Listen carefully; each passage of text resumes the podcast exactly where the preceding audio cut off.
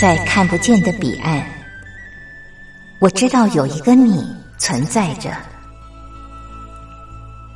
在生命的最深处，我们都有着波涛起伏的心，无法言语的心，关怀彼此的心。就在此刻，让我们敞开心，真心相遇、相知、相惜。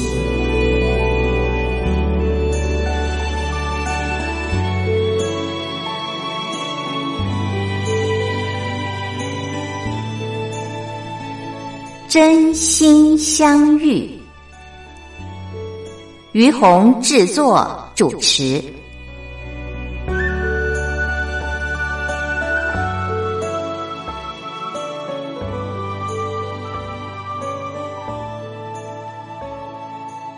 这里是光华之声为您进行的节目是真心相遇，我是于红。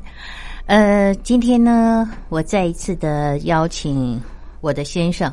林先生上节目来，跟大伙儿一块聊一部电影《一九一七》啊。呃，我们已经在上礼拜聊过的第一集，这个礼拜是第二集了。对。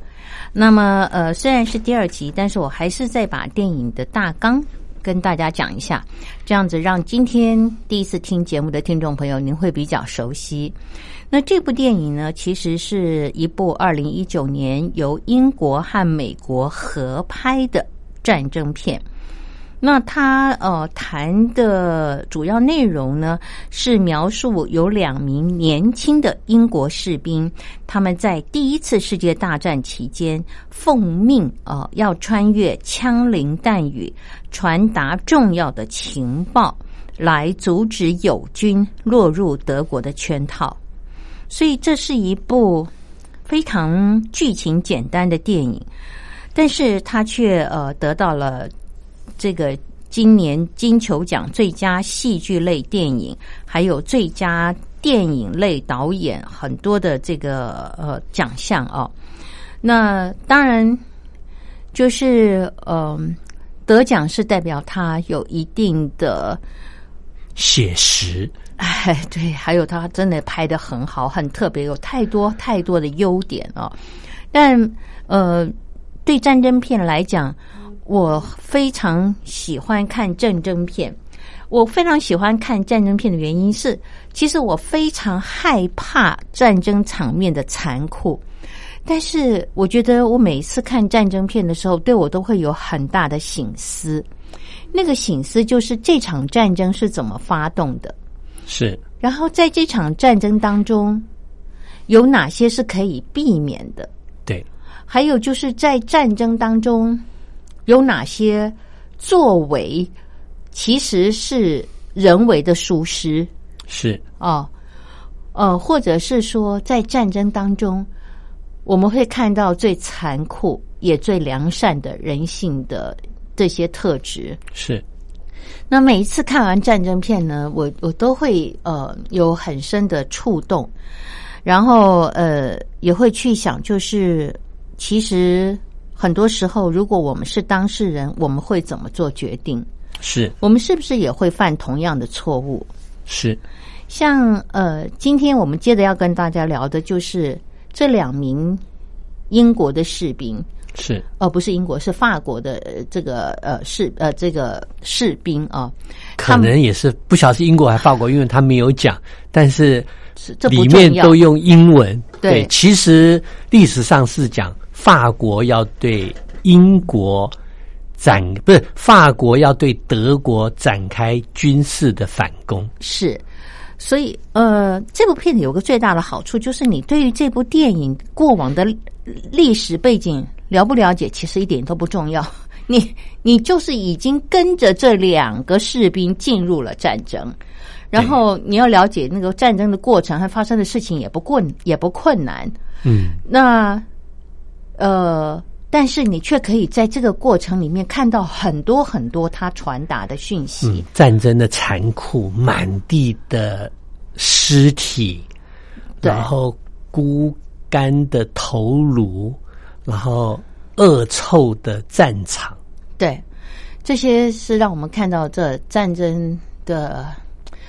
呃，除了残酷之外，就是你去想一想，为什么要发动这场战争，然后让这么多人死亡，值不值得？对，哦，那好，那我们在上一集的时候谈到，就是这两个士兵呢，要穿越枪林弹雨去传达重要的讯息，告诉他们的友军，呃，他们接下来要发动的这场攻击是会陷入德军的陷阱。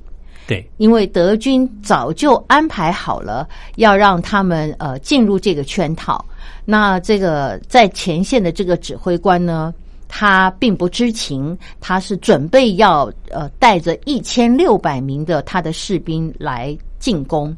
对，是一个营长，呃，是一个营长，是一个上校嘛，啊，对。然后这呃两个男女主呃，就这两个男主角负责来告诉他们，这是一个陷阱，他们带着。法国陆军总部的一个总司令的命令来告诉他，然后在嗯这两个男主角要去执行任务的过程当中，有一个已经挂了哦，那其实他是要去救他的哥哥，就在这场战争里面。嗯，那后来继续完成这个任务的人，他在途中曾经碰到了。嗯，一个应该也是法军的另外一个呃，这个集集团应该怎么讲？部队的一个部队啊，一个主管。那个时候他知道了这个士兵的任务以后，他特别提醒他。就是嗯，也许他耳闻过这个上校吧，很很很自以为是。他说：“你要知道，有很多的指挥官他是很好战的，嗯，所以你去见他的时候，旁边一定要有别人。对，所以说你去宣达这一个命令的时候，对，旁边一定要有人。意思就是说，如果旁边没有人，搞不好他根本就不听。对，那呃，我。印象还蛮深刻的，就是这个兵当时听的时候，整个人有点愣住了。他不知道这个指挥官他在讲的是什么，对，因为以他的阶层，他很难想象，对，怎么会有指挥官很很好战，然后不居然有胆子不听命令？对，这是一个在呃士兵阶层，他还是个士官呢，哦，准准下士，对。这个算是低阶的这些呃呃这些呃士兵了啊，那就是说他们很难想象一个主导战争的人手握这么多人生死的关键，可是他居然会好战。那接下来我们就要谈的是这一段了。对啊，就是嗯，这个士兵这个男主角他。翻山越岭，吃尽了太多的苦头。啊！那么，呃，当中我们也看到了，就是他一个人，就是经历那个呃被炸毁的战区，然后有好几次呃呃亲身经历了死亡的边缘，可能被德军射杀哦，那个过程，因为他一个人要嗯。要去达成这个任务，要翻山越岭嘛哦，那呃，你看到。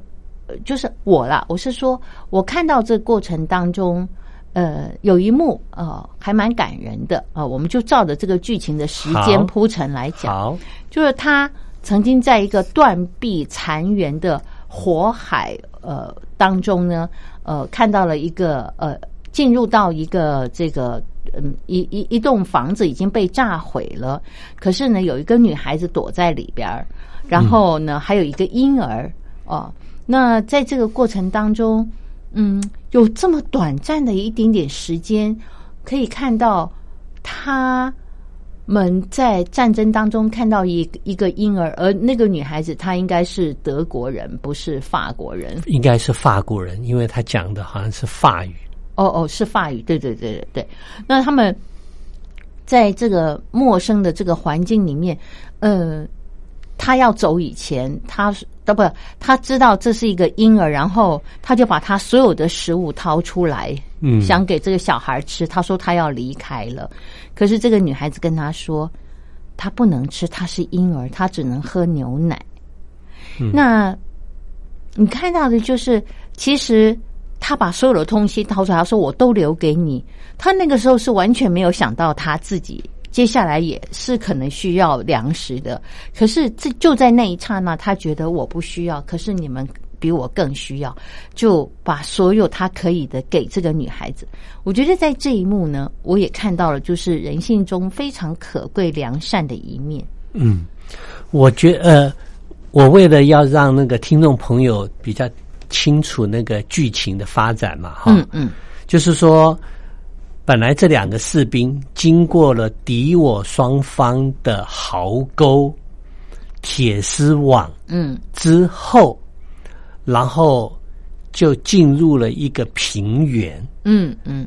然后在这个平原上呢，有一栋独立的家屋，嗯。然后呢，呃，有一个德国的飞行员被击落了，所以这两个传令兵呢，那个本来要去救哥哥的那个人，他就因为想要去救德国的飞行员，反而被德国的飞行员给杀死杀死了。当德国的飞行员也后来也杀死了，也被杀死，也被杀死了，那就变成唯一的还剩下另外一个传令兵，他是一个准下士，嗯。他就是又经过了一个平原，然后最后到达一个城镇。嗯这个城镇原来是被德国人占领的小镇，嗯嗯嗯那要他通过这个小镇呢，就可以到那个法国人布二营的那一边去传达命令。嗯嗯当然，德国要从这个法国小镇撤退的时候，也是采取坚壁清野，把所有的房子都全部烧了。嗯，那还留下两三个德国军人在那边负责放冷枪，嗯。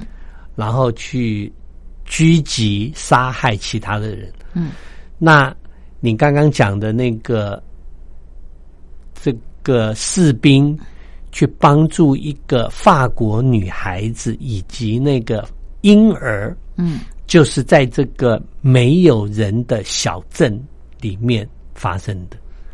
那我觉得发生的这个故事，我觉得我一直觉得这个导演一直想要塑造的一个情境，就是这一个传令兵他其实是没有什么军事训练的。嗯嗯嗯你去看，他被德国的士兵追杀，追杀，然后他比方说他他晓得明明晓得在一个门后面会有一个德国的士兵，他却用手推开门，整个人在那门，然后就被那个躲在里面的德国人给射伤了。对不对？你就觉得你看这个，就表示说他毫无那个军事素养啊。呃，应该是说训练不足吧，对，训练不足。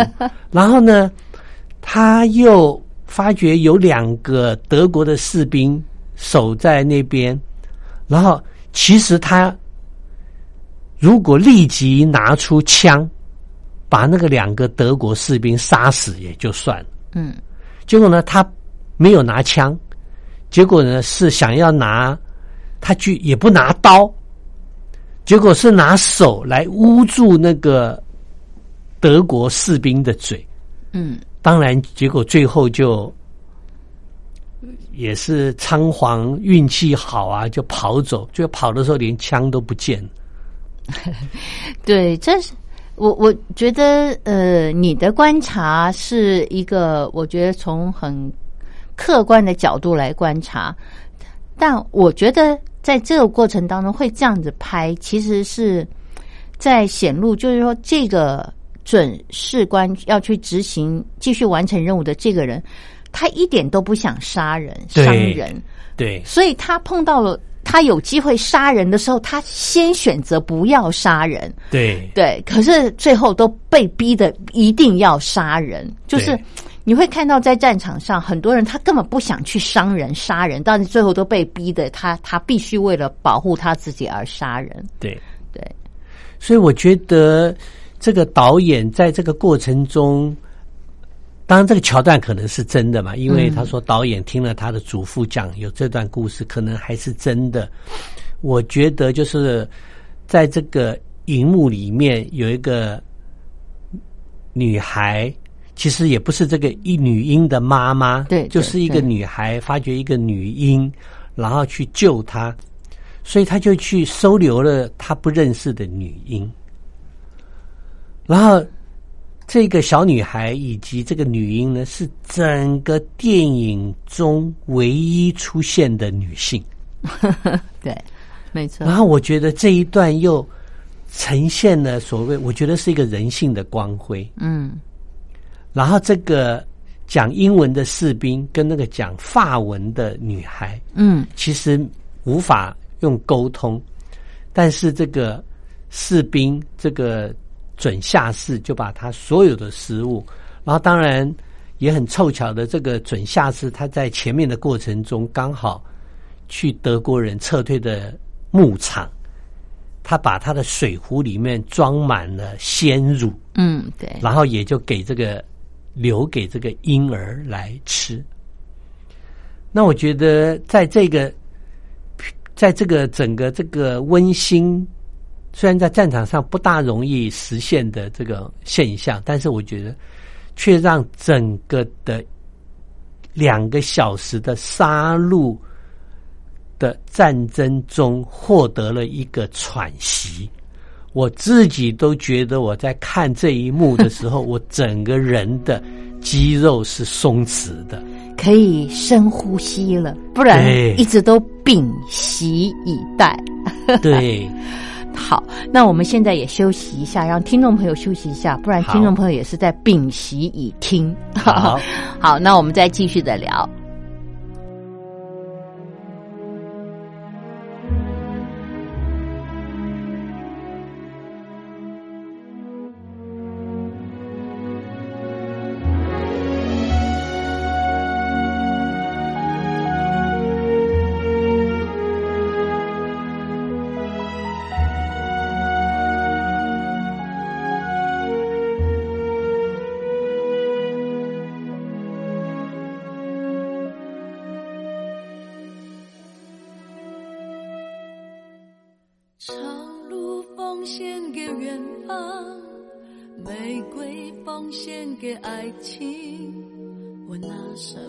献给你，我的爱人？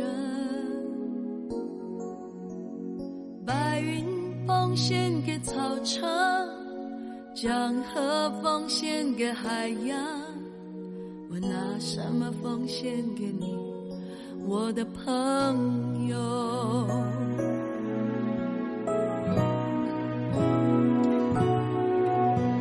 我拿什么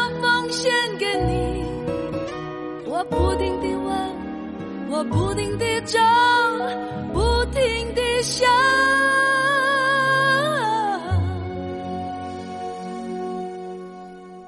改革奉献给蓝天，星光奉献给长夜。我拿什么奉献给你，我的小孩？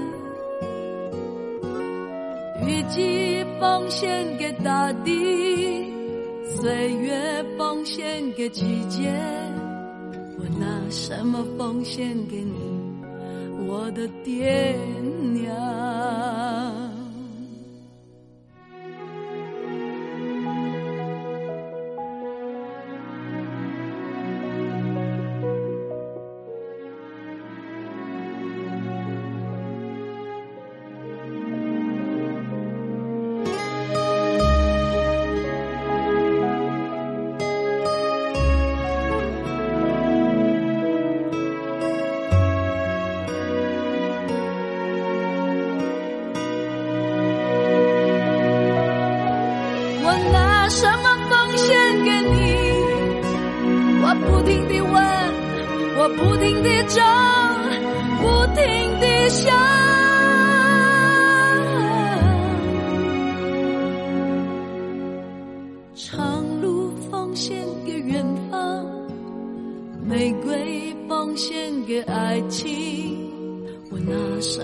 奉献给你，我的爱人？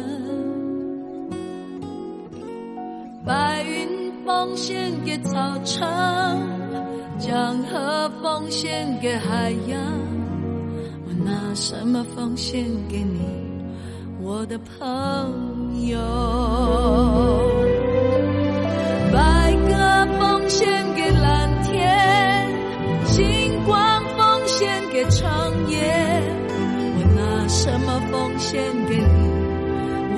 小孩？雨季奉献给大地，岁月奉献给季节，我拿什么奉献给你，我的爹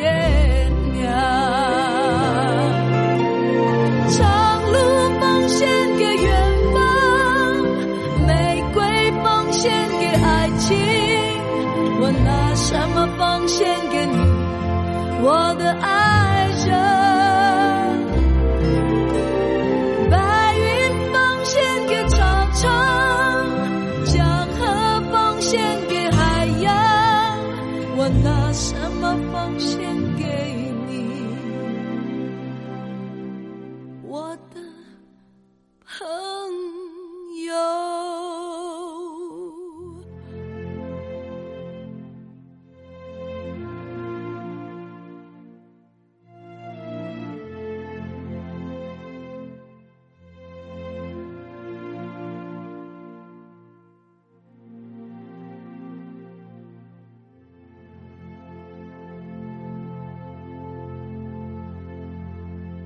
这里是光华之声为您进行的节目是真心相遇，我是于红。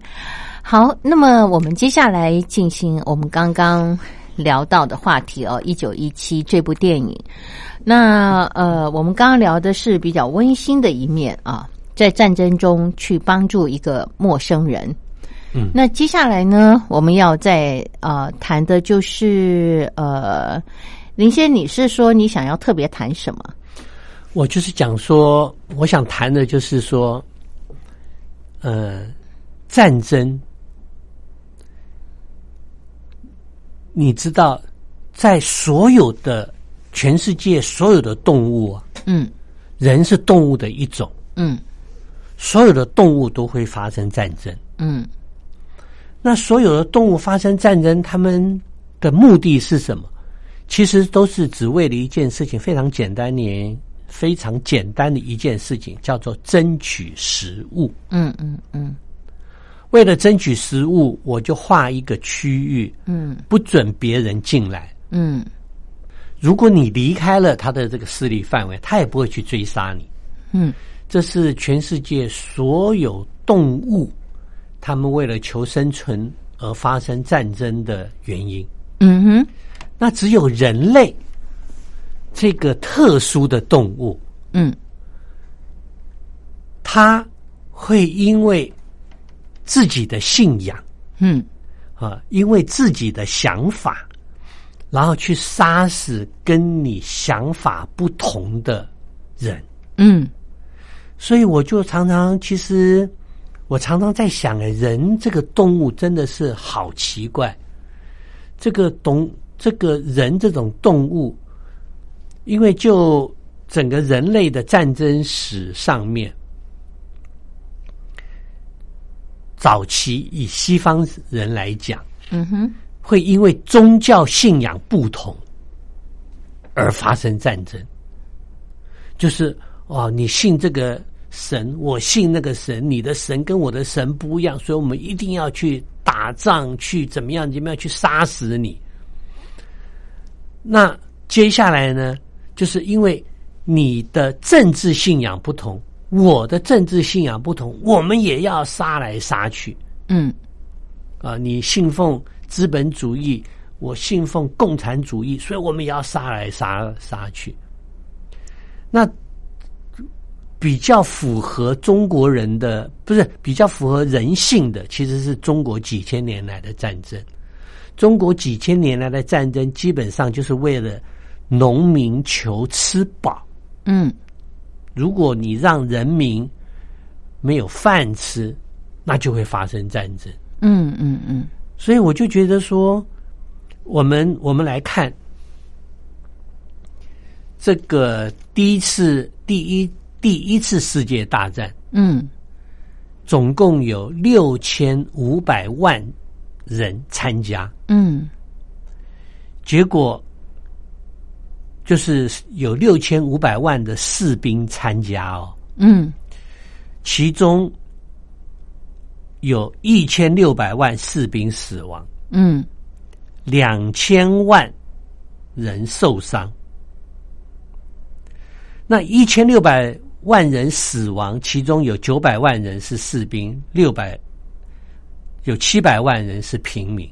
所以你去看这个整个是六千五百万，是一个当然它是第一次世界大战是以欧洲战场为主的一场杀戮战争，嗯但是到了第二次世界大战呢，它的参加人数暴增。第二次世界大战，单单是受伤的人数，就是第一次世界大战参加人数的三倍。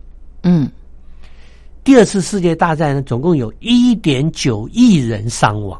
嗯嗯一点三亿人受伤，差不多有六千万人死亡，六千万人死亡。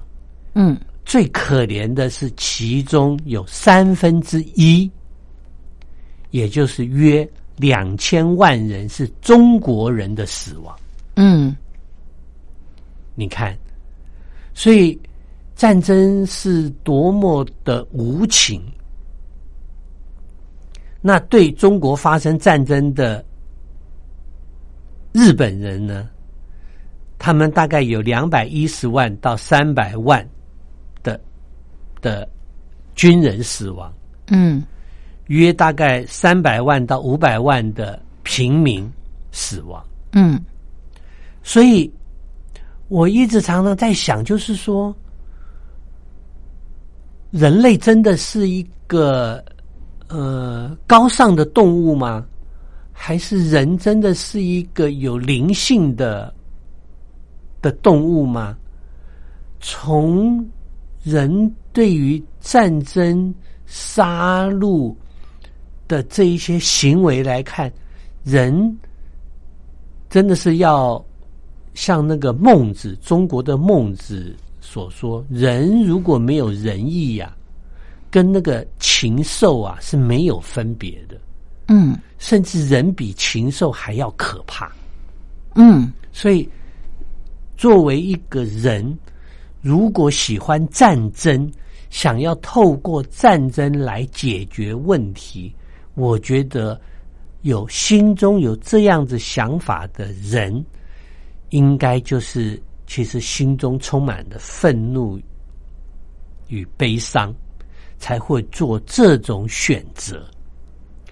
我觉得中国人对于要扩张你自己的势力，有一句话讲的最好，应该作为全世界人类奉为的圭臬，叫做“远人不服，修德修文德以来之。修文德以来之”，就是说，在远方的人，他对于你这个国家不服，你要怎么让他喜欢你呢？你要修文德以来之，就是你要把你自己的文章道德把它做得更好，让别人钦佩你、喜欢你。我觉得这才是真正遏制战争的一个最好的方法。比方说，在中国唐朝的时候，不是中国人拿了枪杆子要日本人来学中华文化，嗯。是日本人认为中国的文化修养很高，他们想要学习，所以派了很多人到中国的长安来学习，所以建立了现在的日本国。嗯现在的韩国，他们在明中国明朝的时候，觉得明朝的典章制度非常好，所以他们派了很多的人来学习中国明朝的典章制度。这都是一个修文德以来之，嗯，对不对？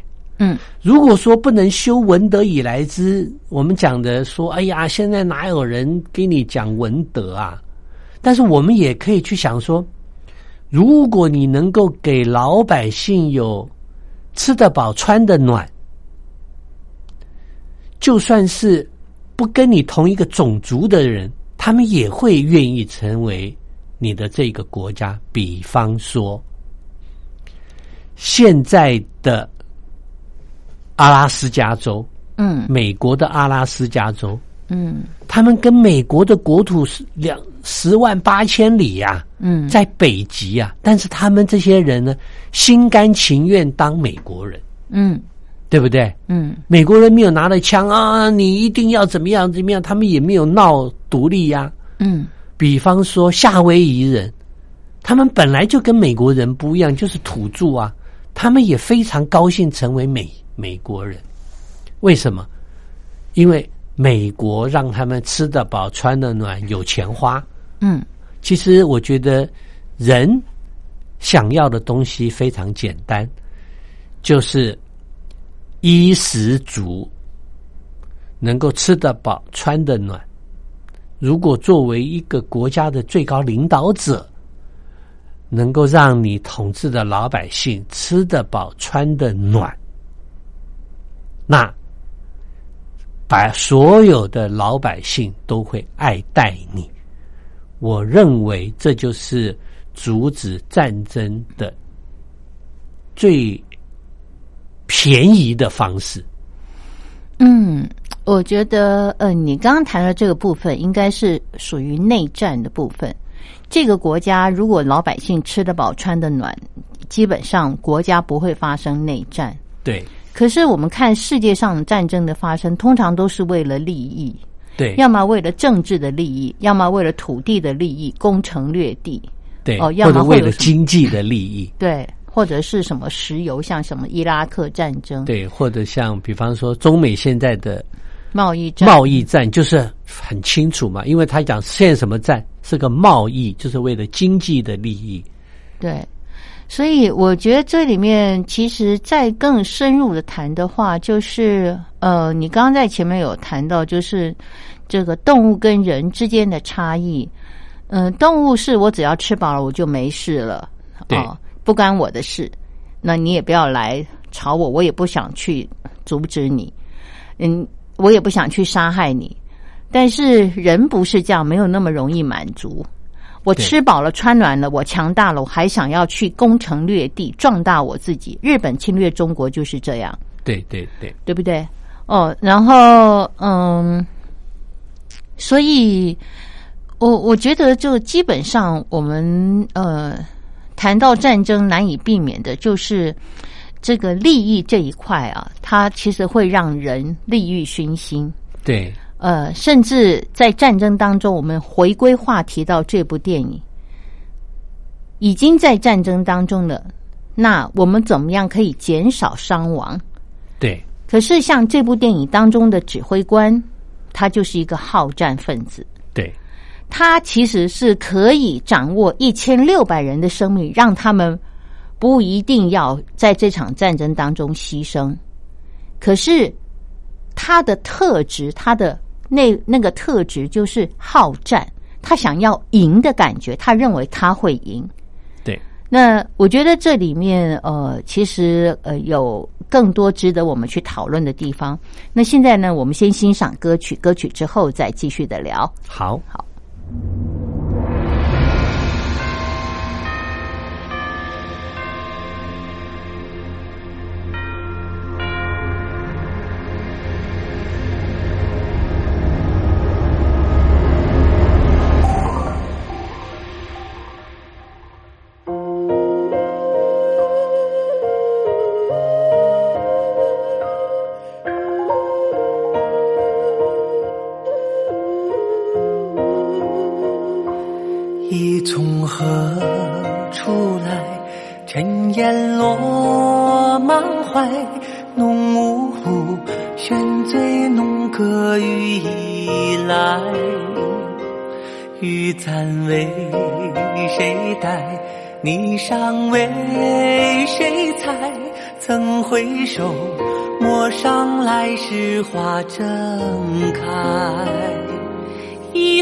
长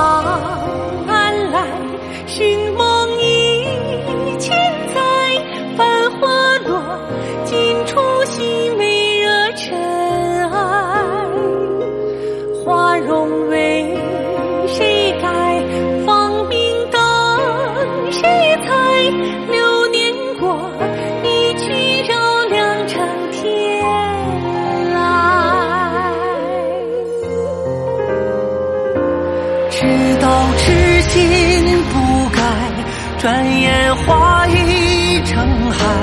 十分呆，长安听尽三世爱。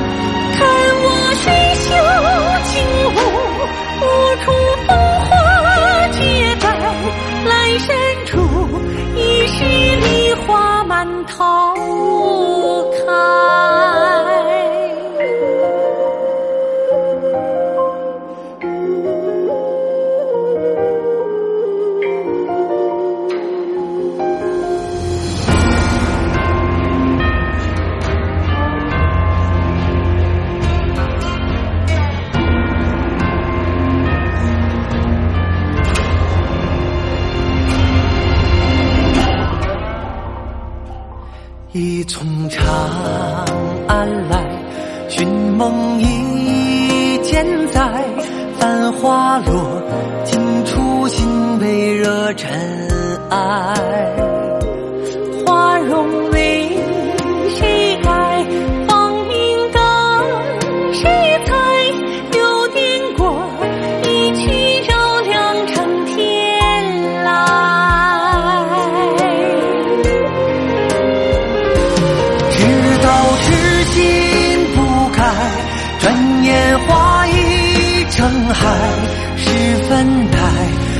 长安听尽三世爱。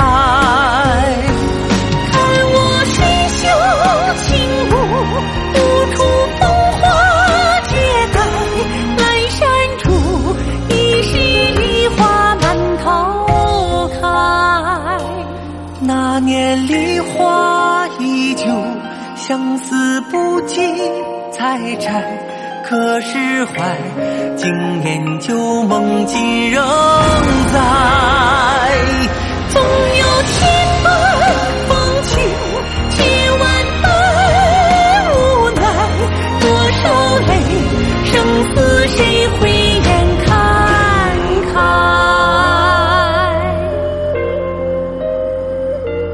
一从长安来，寻梦一千载，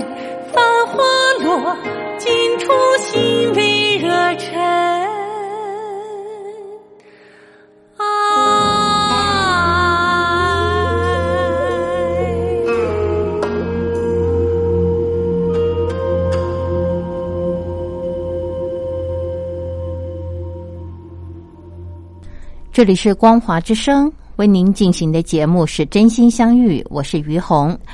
好，我们继续聊《一九一七》这部电影啊。我们现在要聊到的就是，呃，其实这整部电影在谈的一个核心就是，呃，要阻止一场战争的发生。对我同意你这样子的讲法，哎，就是阻止一个无谓牺牲战争中无谓牺牲的发生。对，那那个那是一个关键时刻，就是你可以进攻，然后你也可以不进攻。那么，呃，这是一场已经发生的战争当中，它的一段准备要再战的一场战争。对，那么，呃，现在就是牵涉到这部电影最核心的，为什么会有这部电影发生？就是有两个士兵，他们被指派要去传达一个讯息，就是要阻止在明天即将要发起攻击的一场战争。那这场战争呢，有一千六百个士兵在里面。那么它是一个陷阱，是德国设好的陷阱，要法国他们主动去发起攻击，然后好让呃这一群人死在他们的这个呃这个炮火炮火之下。对，那么，因为法国人他们得到了这个讯息，所以派两个兵去传达这样的讯息。可是这里面有一个关键，就是好，这里面这有有一个呃，其中有个兵在过程中已经牺牲了，另外一个兵他不惜冒着生命的各种危险，终于来到了前线，要有机会去跟这个指挥官见面。那当时呢，呃，很多人都觉得他呃就是要禁止他，最后他真的是呃不顾一切，他终于不顾自己生命的危险，见到了这指挥官。他跟这指挥官讲说：“我有陆军总部的总司令的命令，嗯，你们这场战争千万不要发起攻击，已经有第一波已经发起了，那来不及阻止。他说现在就是现在我要告诉你，就是说你赶快阻止这场战争的发生，因为这是一个陷阱啊。对那他前面在讲的时候，那个指挥官连听都不听，对，前面指挥官他前面讲说，我们的总部已经有命令了，叫你们不要再攻击。他说这些话我已经听多了。嗯后来他就说这是个德军的陷阱，嗯，这个上校指挥官才冷静，才好像顿了一下，嗯才说好，你把信拿来给我看。嗯。当然，指挥官看完以后，最后就下了个，因为上面可能白纸黑字吧，我们也没看到，反正就是讲说，他终于愿意停止，终于嗯。呃，就是说宣布撤退回来。但是我觉得，我觉得这个导演很有意思。嗯导演在这个时候还跟那个那个上校，就等于去训诫这个准下士，嗯，说我们战场就是要，他用那个英文讲，就是说我们要站到最后一个人站在战场才能够获得胜利。嗯，翻译成中文的习惯话来讲，应该就是站到最后一兵一卒。是然后他还为了表达导演为了表达这个上校指挥官的愤怒，他的攻击被遏制的愤怒，变成那个上校指挥官叫这个准下士说 “get out”，嗯，就给我滚开。嗯。你看，对，因为在这个准上，我笑他的心里，他一心只想求战求赢，对。他心里所想的是求战求赢，他没有把士兵的生命放在心里面，对放在最重要的考量。对所以我常常在想，就是说，在那一念之间，一个主骑士者，不管是国家的元首，或者是我们说战争当中的指挥官，你的心在下一个决定的时候，你是把人民放在你的心里，把你的士兵放在你的心里去思考，还是你只想到你自己决策你所要的那个结果？对它决定了你做这件事情的一个呃最后的结果。嗯，如果说你心里面还有人民，还有士兵他们生命的安危，你在做决定的时候，你可能就会多思考一下，不是这么武断的，一定要去求得你心里想要求得的结果。可能那可能要牺牲这么多人的生命。对。我觉得到最后，我还觉得我还蛮喜欢导演在这个所有的电影的最后一幕，嗯那一个准下士，嗯就终于到了那个战场，他走缓缓的走向一棵青翠的大树。大树下面坐下来，嗯。然后那个旁边都是绿草如茵，嗯。还有一些一些的黄色的小花，嗯。然后这个准下士终于坐下来，等于说荧幕最后的一幕，它是一个非常漂亮的风景画。嗯。我觉得这一个画面呈现了这个导演他想要传达的意念。那好像是一个很简单的幸福，就是很宁静嘛，对，没有战争嘛，绿草如茵。对，但是你如果深陷战争的时候，这对你来讲都是可望而不可及的啊。对你虽然它存在，你却看不到，对你也无法享受，你也无法享受那一份宁静。因为你已经深陷在战争当中了。对，其实我心里面后来有在思考一些事情。